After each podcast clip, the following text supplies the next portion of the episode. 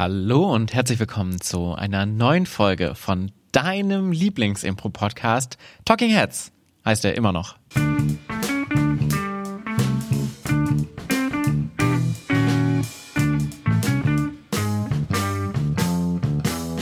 An meiner Seite sitzt mit fesch zurückgebundenen Haaren und immer noch ihrem Wubbelpulli angezogenen ähm, Claudia Birndorf. Na, wenn das nicht die pure Eleganz an Vorstellung war, dann weiß ich auch nicht. Also dieser nahtlos gelackte Moderator, Präsentator und ähm, Rhetorikkönig ist Paul Ziemer. Vielen Dank. Schön, dass du dich auf die Couch gelegt hast, Claudia, zu unserer heutigen ähm, Therapiestunde, die wir jetzt gemeinsam durchleben werden. Ich glaube nämlich, um ehrlich zu sein, das Grad hat es schon gezeigt. Ich, wir, wir reden hier seit 58 Episoden in so einem Podcast und ich glaube, ich kann es einfach nicht. Ich glaube, es ist eine Lüge. Ich glaube, ich bin ein Hochstapler. Ich glaube, ich mache den Leuten nur was vor und irgendwie funktioniert es bisher, aber irgendwann wird es auffliegen. Und darum wird es heute auch gehen. Ja. Und zwar wird es darum gehen, um das Hochstapler-Syndrom im Impro-Theater. Ja. Und es, es hat mich tatsächlich gerade getroffen schon wieder, als du gesagt hast, willkommen zu eurem Lieblingspodcast.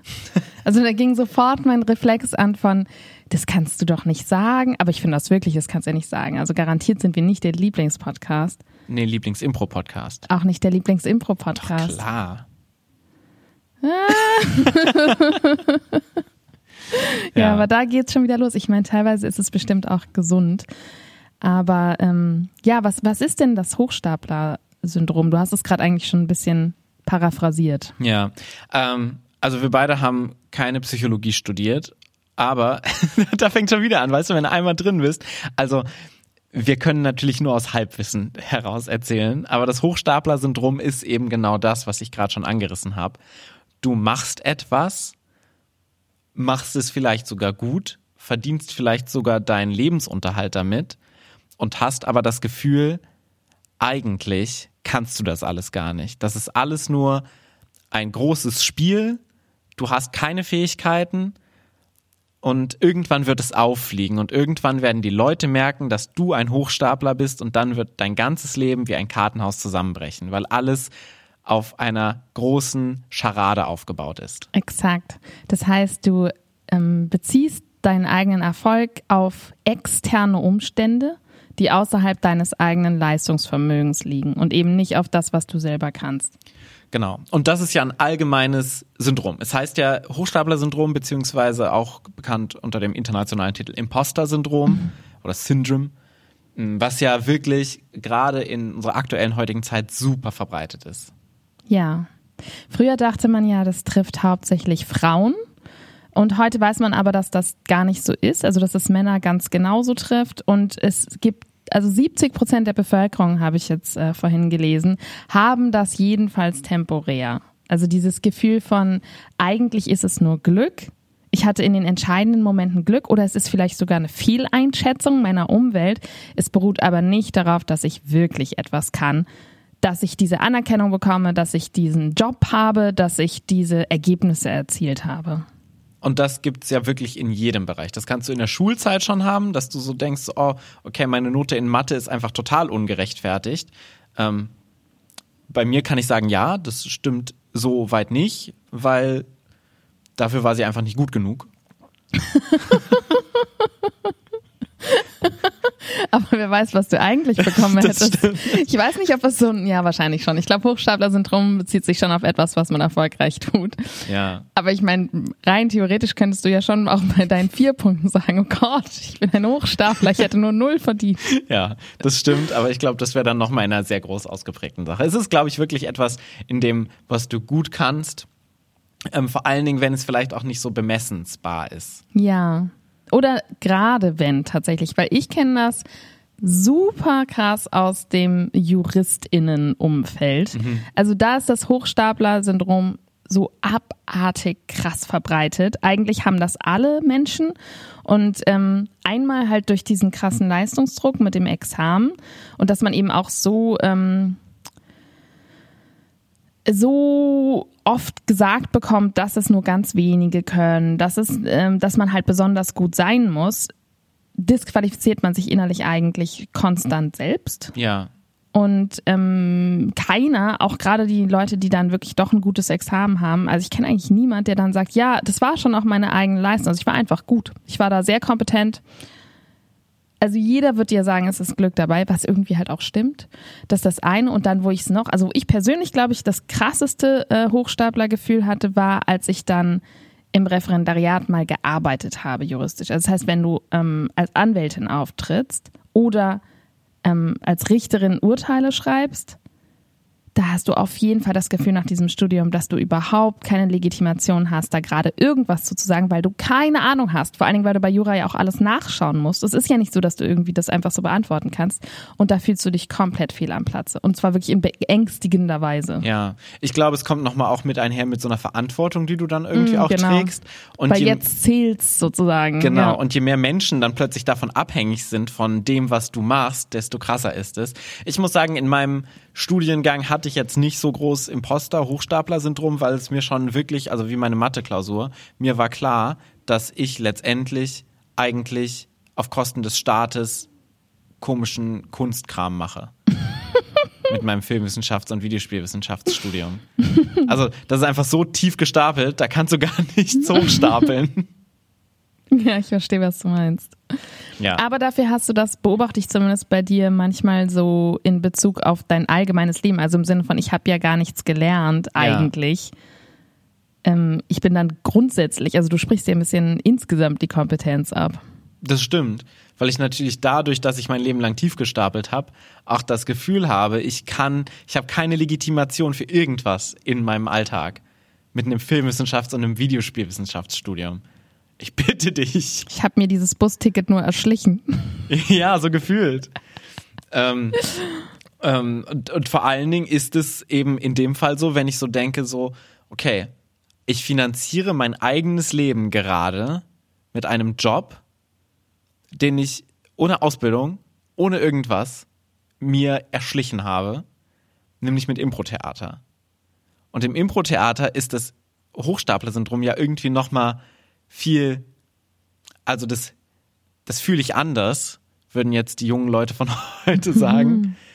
Weil Hochstapeln ist letztendlich genau das, was wir Tag ein, Tag aus auf der Bühne machen beim Impro-Theater. Ja, genau, genau, sehr gut. Lass uns darüber sprechen, weswegen wir diesen Podcast ja. machen, nämlich Impro-Theater, weg von Jura, weg von Filmwissenschaft.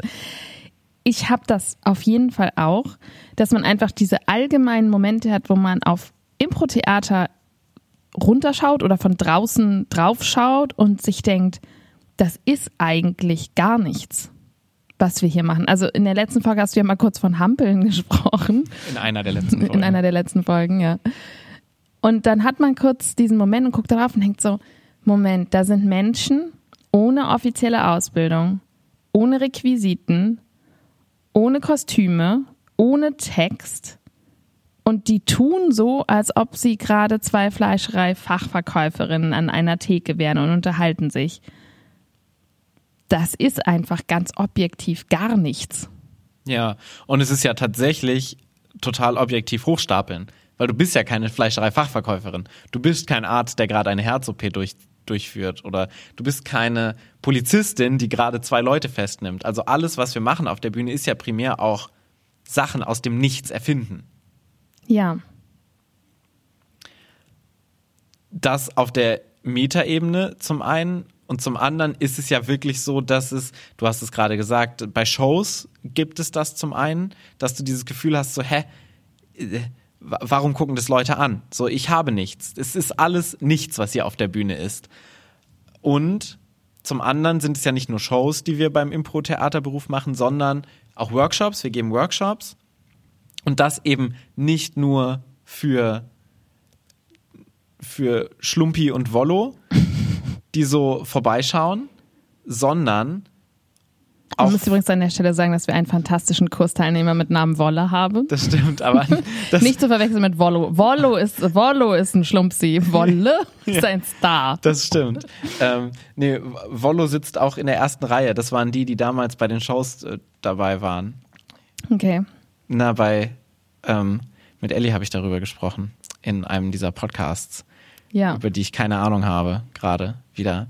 Ich habe das Gefühl, jetzt dadurch, dass wir über Imposter-Syndrom und Hochstapler-Syndrom sprechen, ist mein Gehirn so komplett leer, weil ich mich so wirklich sehr hilflos fühle. Oh nein. Ich muss es Okay. ganz ehrlich sagen. Also, Dann bringen wir doch da mal Struktur ein. Ja, also du äh, hast jetzt gerade ja schon angesprochen, dass es Shows gibt und Kurse und natürlich gibt es bei uns auch noch Business. genau, das ich würd wollt, war sagen, nämlich der Gedankengang, den ich noch zu Ende führen wollte, also den ich angefangen hatte, dass wir ja nicht nur für normale Zuschauer in Shows und Workshops machen, sondern eben auch für Businesskunden, die dafür enorm viel Geld zahlen teilweise. Ja. Ich würde sagen, wir gucken uns das der Reihe mal an, der Reihe nach mal an. Da, es geht über dich au- auf dich über. Geht auf mich über. Äh, Shows sind bestimmt das, womit die meisten Menschen, also die jetzt hier gerade zuhören, wirklich auch was anfangen können, weil das natürlich eigentlich alle Impro-Spielenden machen. Dafür machen wir das ja. Ja. Hast du denn wirklich vor so einer Show mal tatsächlich diesen Moment, wo du das Gefühl hast, du kannst das gar nicht? Oder hast du den eher allgemein? Ich muss sagen, bei Shows habe ich das in letzter Zeit weniger gehabt, Weil wir keine Shows spielen. weil wir keine Shows spielen. ich habe das auch in den letzten sieben Monaten echt wenig gehabt, muss ich sagen. Also man könnte fast sagen, ich bin geheilt. äh, nee, aber es gibt schon Shows, wo du davor teilweise stehst und denkst so, okay, ich gehe jetzt gleich auf die Bühne. Ich weiß nicht, was wir die nächsten anderthalb Stunden machen werden. Es, äh, I got nothing. Aber im Publikum sitzen gerade so 100 Leute, Ja. die alle 10 Euro bezahlt haben, das hier sitzen zu können und anschauen zu können. Und dann denke ich manchmal schon so kurz davor, Mist, das ist jetzt scheiße. So während der, auf der Bühne habe ich das eigentlich nie, aber so diese fünf Minuten vor der Show habe ich häufiger mal. Aber ich finde das schön, dass das Hochstapler-Syndrom dazu führt, dass du sehr, ähm, sehr zivilisiert fluchst in deinem Kopf. Weil ich glaube, Mist habe ich dich noch nie in meinem ganzen Leben sagen hören Mist. zu irgendwas. Aber wenn es ums Hochstapeln geht, dann bist du auf einmal so ganz moderat. kein, das müssen wir dann gleich alles piepen, kein Fuck, kein Ja. Shit. Mist. Mist. Maus alors. Upsala. Maus alors würde das französisch Buchstaben. Oh je. Verflixt und zugenäht. Ja, verflucht nochmal. ja. Wie ist es denn bei dir? Ich habe das total vor Shows und ähm, wirklich auch regelmäßig. Ich habe einmal diesen, ich habe den Moment, wenn ich die Gäste begrüße, wenn ich Leute kenne und denke, Scheiße, Oder jetzt, ähm, Mist, verflixt noch einmal. Da kommt diese wichtige Person, da kommt unser Oberbürgermeister und der guckt sich jetzt was an, von dem er denkt, dass es stattfinden wird, aber es wird gar nicht stattfinden, weil wir gar nichts können. Habe ich total krass. Ich habe es auch auf der Bühne, manchmal kurz in Szenen, wo ich denke, was machen wir hier eigentlich gerade? Und wo ich es total krass habe, ist beim Promo machen. Beim, Bei der Bewerbung dessen. Ja. Also, wenn wir Flyer verteilen, wenn wir ähm, irgendwo in Infoveranstaltungen sind und wir machen Werbung für unsere eigenen Shows, dann denke ich mir sofort, oh je. Aber dann kommen sie und finden raus, dass es gar nicht stimmt. Weil du natürlich da in Vorschusslorbeeren gehen musst. Ne? Ja. Du musst sagen, so hier ist eine Comedy-Show, wir machen Comedy. Und ich weiß, wie viel Diskussionen wir im Ensemble so vor einigen Jahren hatten. Ich erinnere mich gerade an, es bleibt in der Familie, wir hatten wirklich eine Grundsatzdiskussion Ja. darüber, ob wir sagen dürfen, dass es witzig wird. Ja, weil einige aus dem Ensemble sagten, sagten, das kannst du nicht sagen, weil wir wissen nicht, ob es witzig wird. Da waren wir noch nicht so trainiert in Comedy, wie wir es jetzt heute sind, weil wir sind ja jetzt trainiert, wir haben ja eine Legitimation für all das, was wir tun. Mm, Aber das ist natürlich ein krasser Sprung, gerade wenn dann auch so unsere Flyer sind ja auch Hochglanzflyer und die sollen ja so Spaß und so geil wie möglich ausdrücken. Komplett nicht existenter Satz, den ich gerade gesagt habe. Was kannst du eigentlich? Das ist unfassbar, ne? Mir entgleitet alles. Ich glaube, das ist mein letzter Podcast heute. äh, ich muss sagen, es äh, fällt mir einfacher, wenn der Rahmen geil ist. Wenn es so, wir spielen im Kutz, wir spielen im Unterhaus, so, kommt da hin, weil wir spielen im Unterhaus. Also ich, ich kann mich so an diese Metaebenen, die du gerade besprochen hast, auch erinnern, aber die kamen vor allen Dingen, wenn wir zum Beispiel in der Bar jeder Sicht gespielt haben. Auf so einer kleinen Bühne mit so ähm, 30 Leuten, weil es irgendwie so näher und so stärker auf den Moment, den du hast, fokussiert ist. Weil wenn du auf einer Riesenbühne stehst, du hast Musik, du hast Licht, du hast viel Publikum vor dir, dann kannst du dich irgendwie darauf ausruhen und sagen so, ey, immerhin ist die Production Value gut. Ja.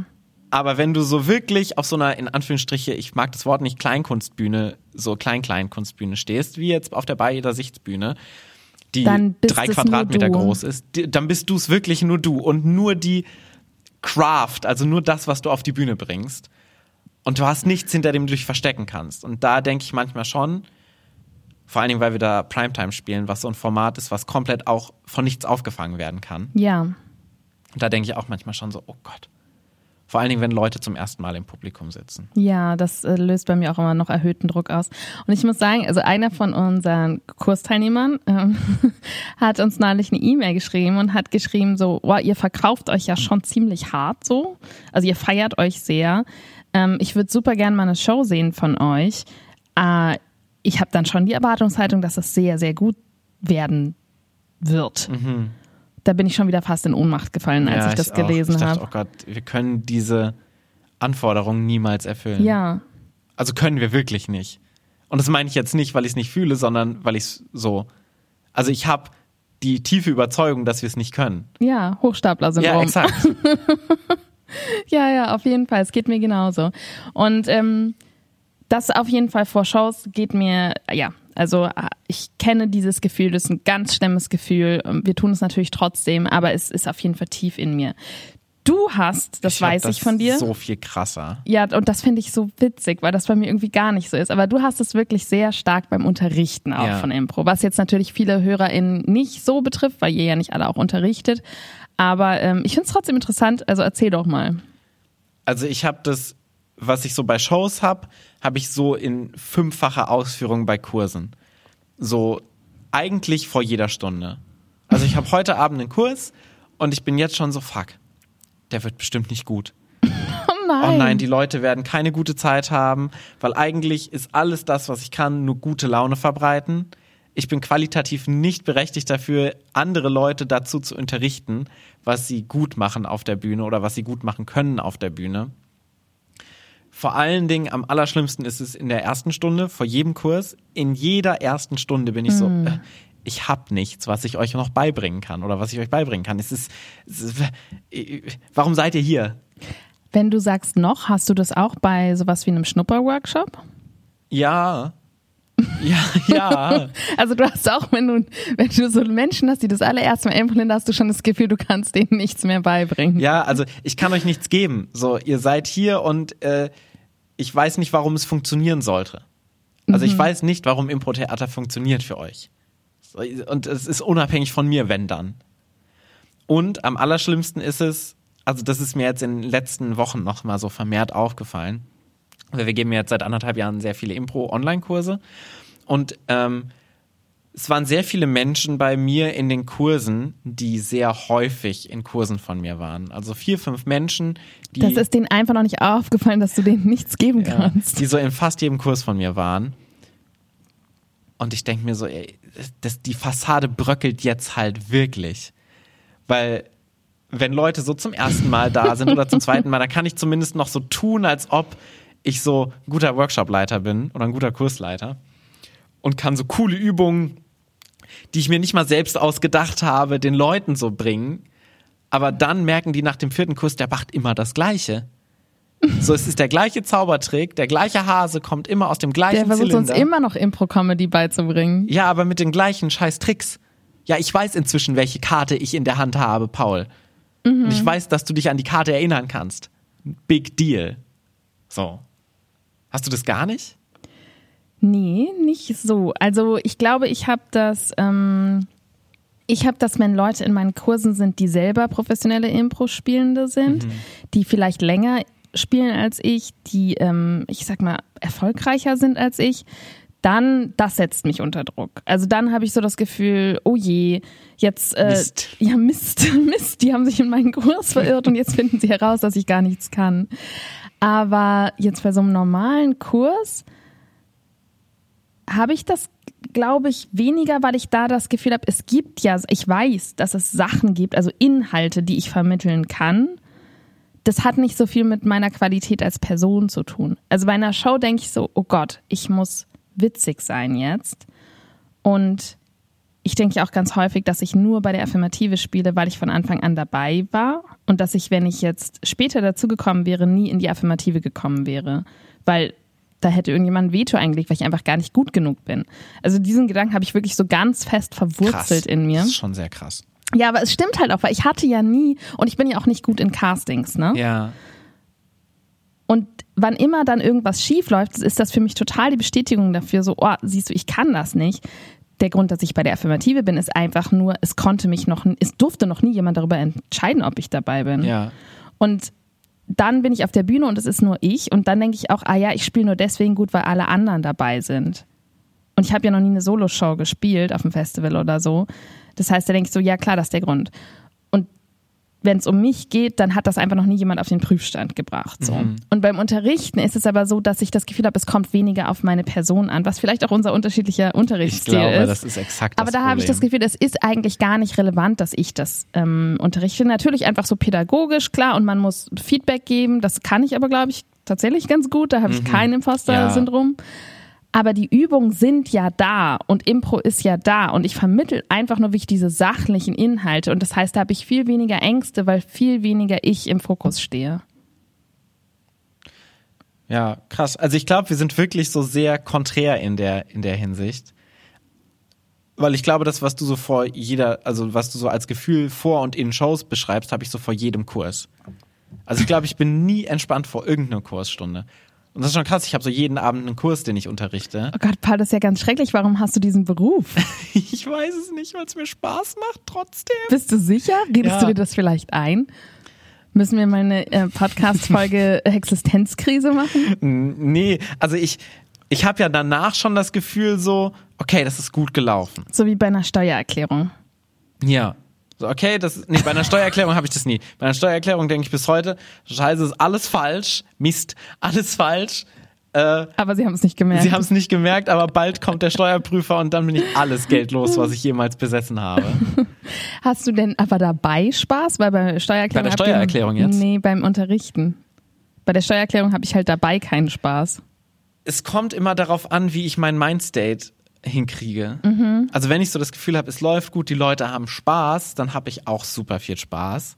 Wenn ich so das Gefühl habe, so, oh je, da hat gerade jemand keinen Spaß oder hat jemand gerade keine gute Stunde, dann, dann gehe ich sofort in so einen Panic-Mode.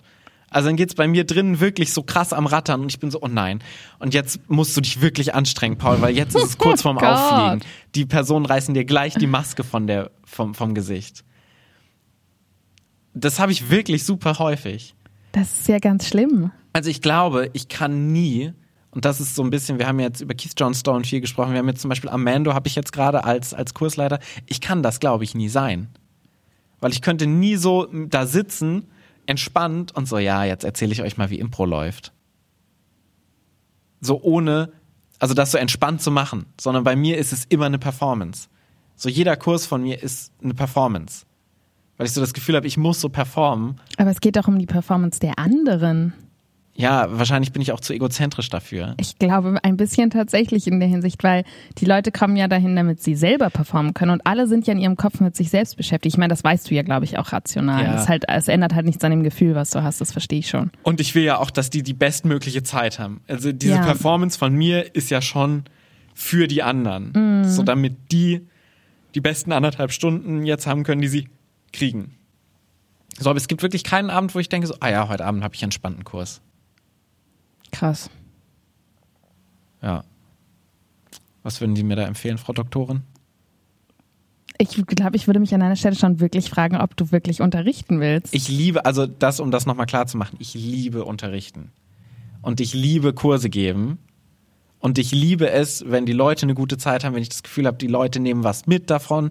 Ich liebe es, wenn sie gute Szenen spielen und wenn ich so das Gefühl habe, so hey, ich habe den Leuten jetzt gerade einen Rahmen geboten, in dem sie eine gute Zeit haben, in dem sie was mitnehmen, in dem sie das Gefühl haben, ich bin gerade eine bessere Impro-Spielerin geworden.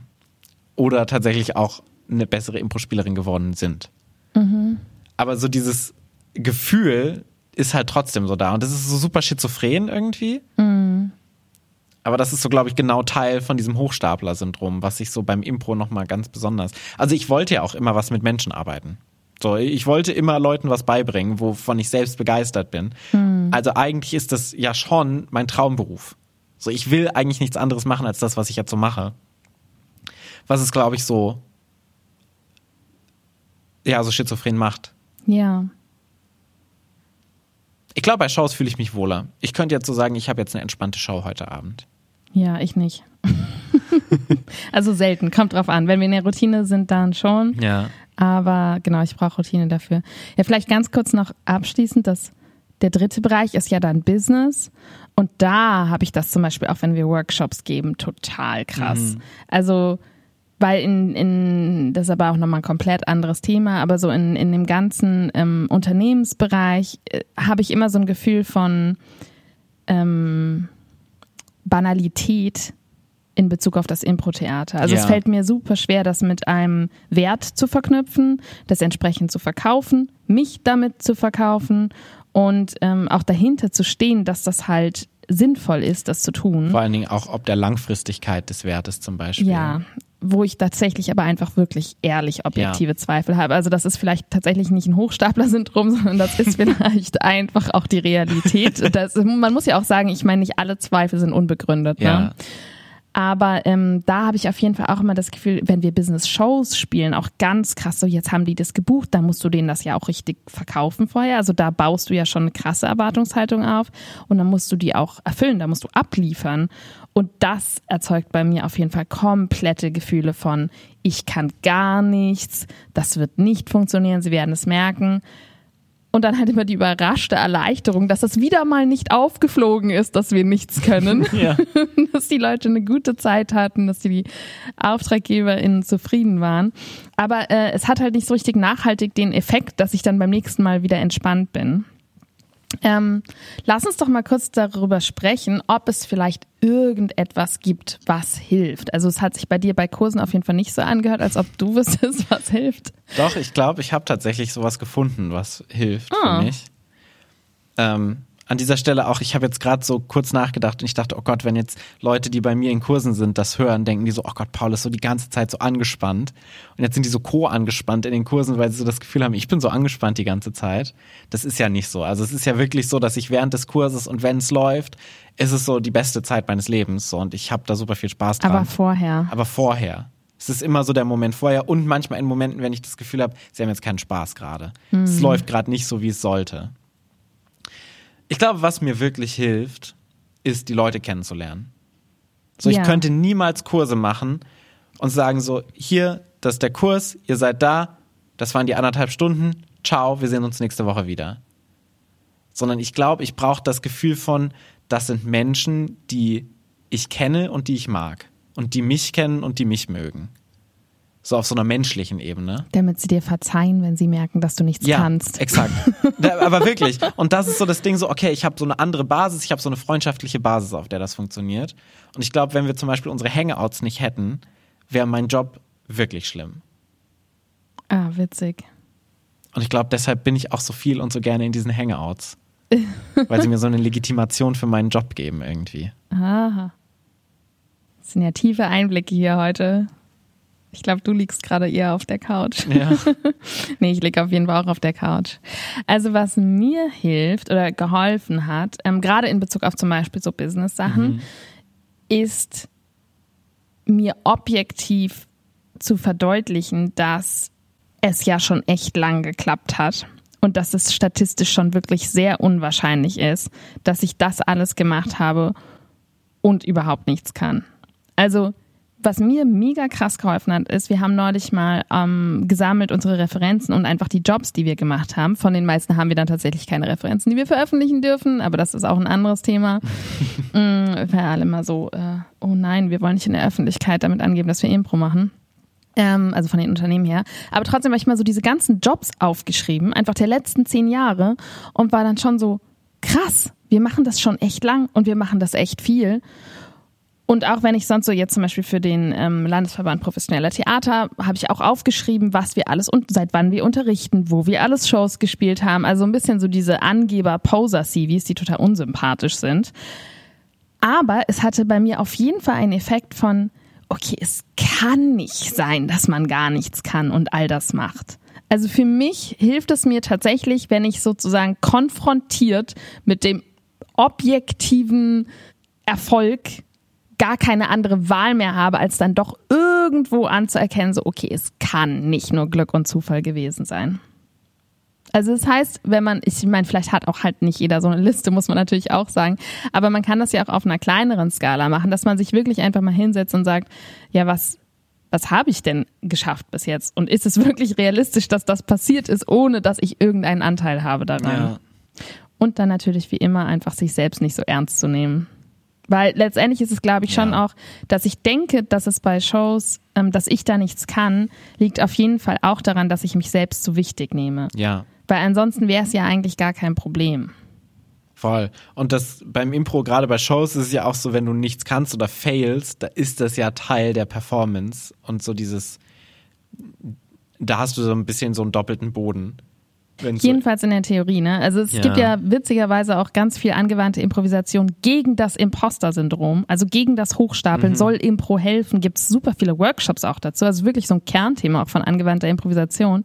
Und ich kenne so viele Impro-Spielende, die genau dieses Hochstapler-Syndrom haben, wo ich denke, ja. ich weiß nicht, ob das so funktioniert. Da sind wir wieder bei den Zweifeln äh, auf der thematischen ja. Ebene weil wirklich in der Theorie her sollten wir ja davor gefeit sein, weil wir ja so begeistert scheitern und so eine tolle Fehlerkultur haben, denn letztendlich kommt das Hoch, die Hochstapel Angst kommt ja daher, dass man sich die Fehler nicht verzeiht. Ja. Also dass man einen Fehler macht und dann denkt, oh, jetzt ist es rausgekommen, ich kann gar nichts mehr.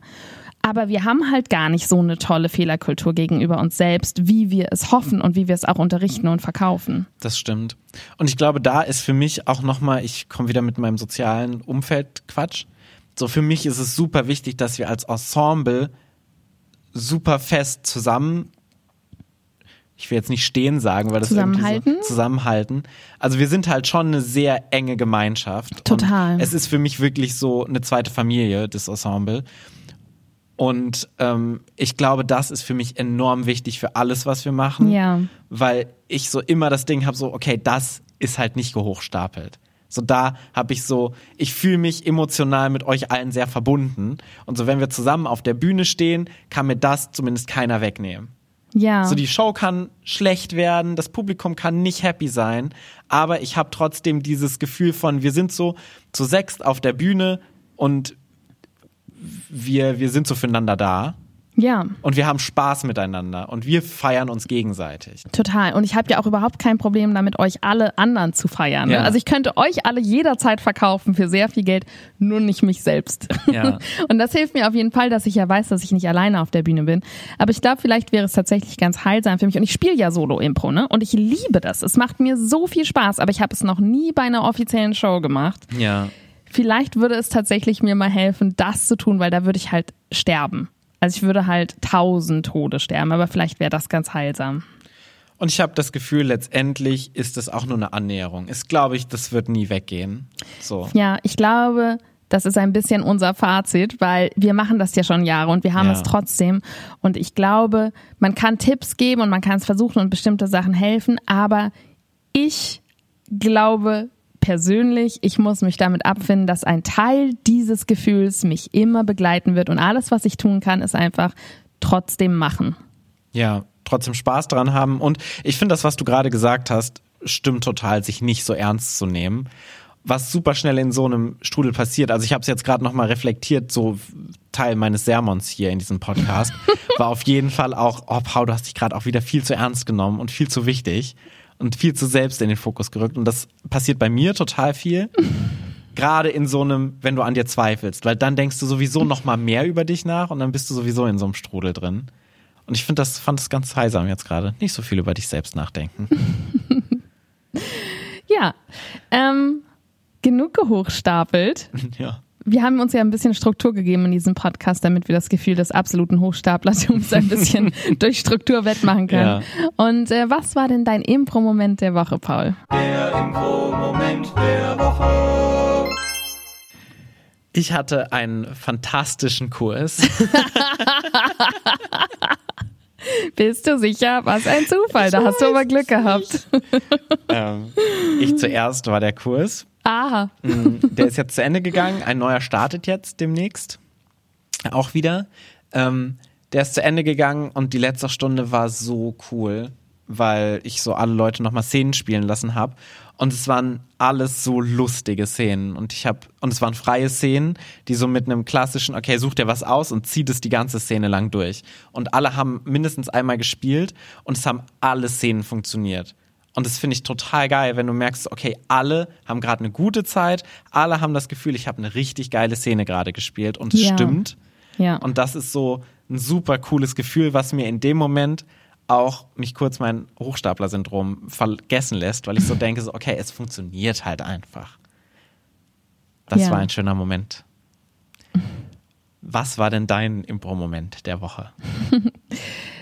Auch ein bisschen ein Hochstapler-Moment, weil Ellie und ich, Thomas hat ja auch gerade keine Zeit, sein Format zu proben, und dann haben einfach Ellie und ich uns diesen Slot geschnappt und äh, spielen jetzt zu zweit Impro alleine. Also wir filmen es, wir schauen es uns an, wir coachen uns und das tut uns beiden so unglaublich gut, weil es wirklich gut ist.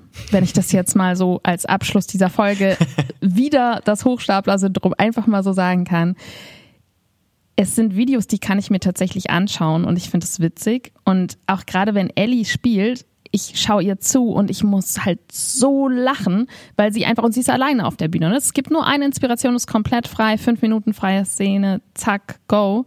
Und es ist so gut, was sie macht und es ist auch gut, was ich mache. Und ich habe ähm, nach der Session zu Ellie gesagt, dass das, glaube ich, auch ein bisschen Therapie ist für uns beide, weil wenn du alleine auf der Bühne bist, dann kann es ja nur an dir liegen, Ja. wenn es gut ist. Und das war sehr schön für, für all meine tiefen Selbstzweifel, die ich so hege. Und äh, es ist gut, dass wir das machen.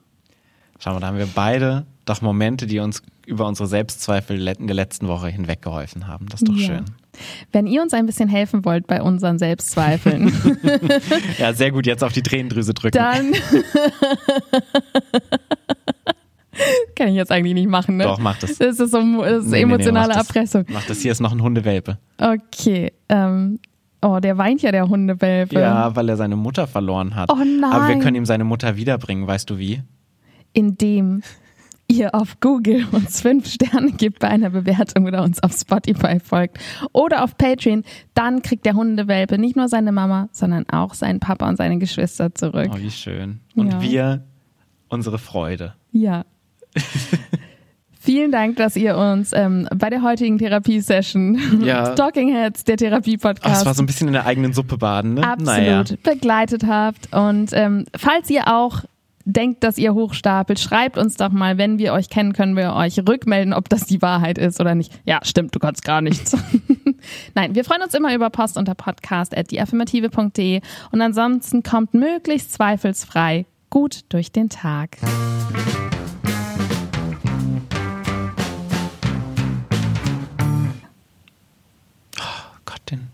Merken doch jetzt, dass wir das nicht können, Claudia. Den Podcast, den können wir so nicht rausbringen. Scheiße. Mist. Mist, verflixt, jetzt Kurs vorbereiten. verflucht.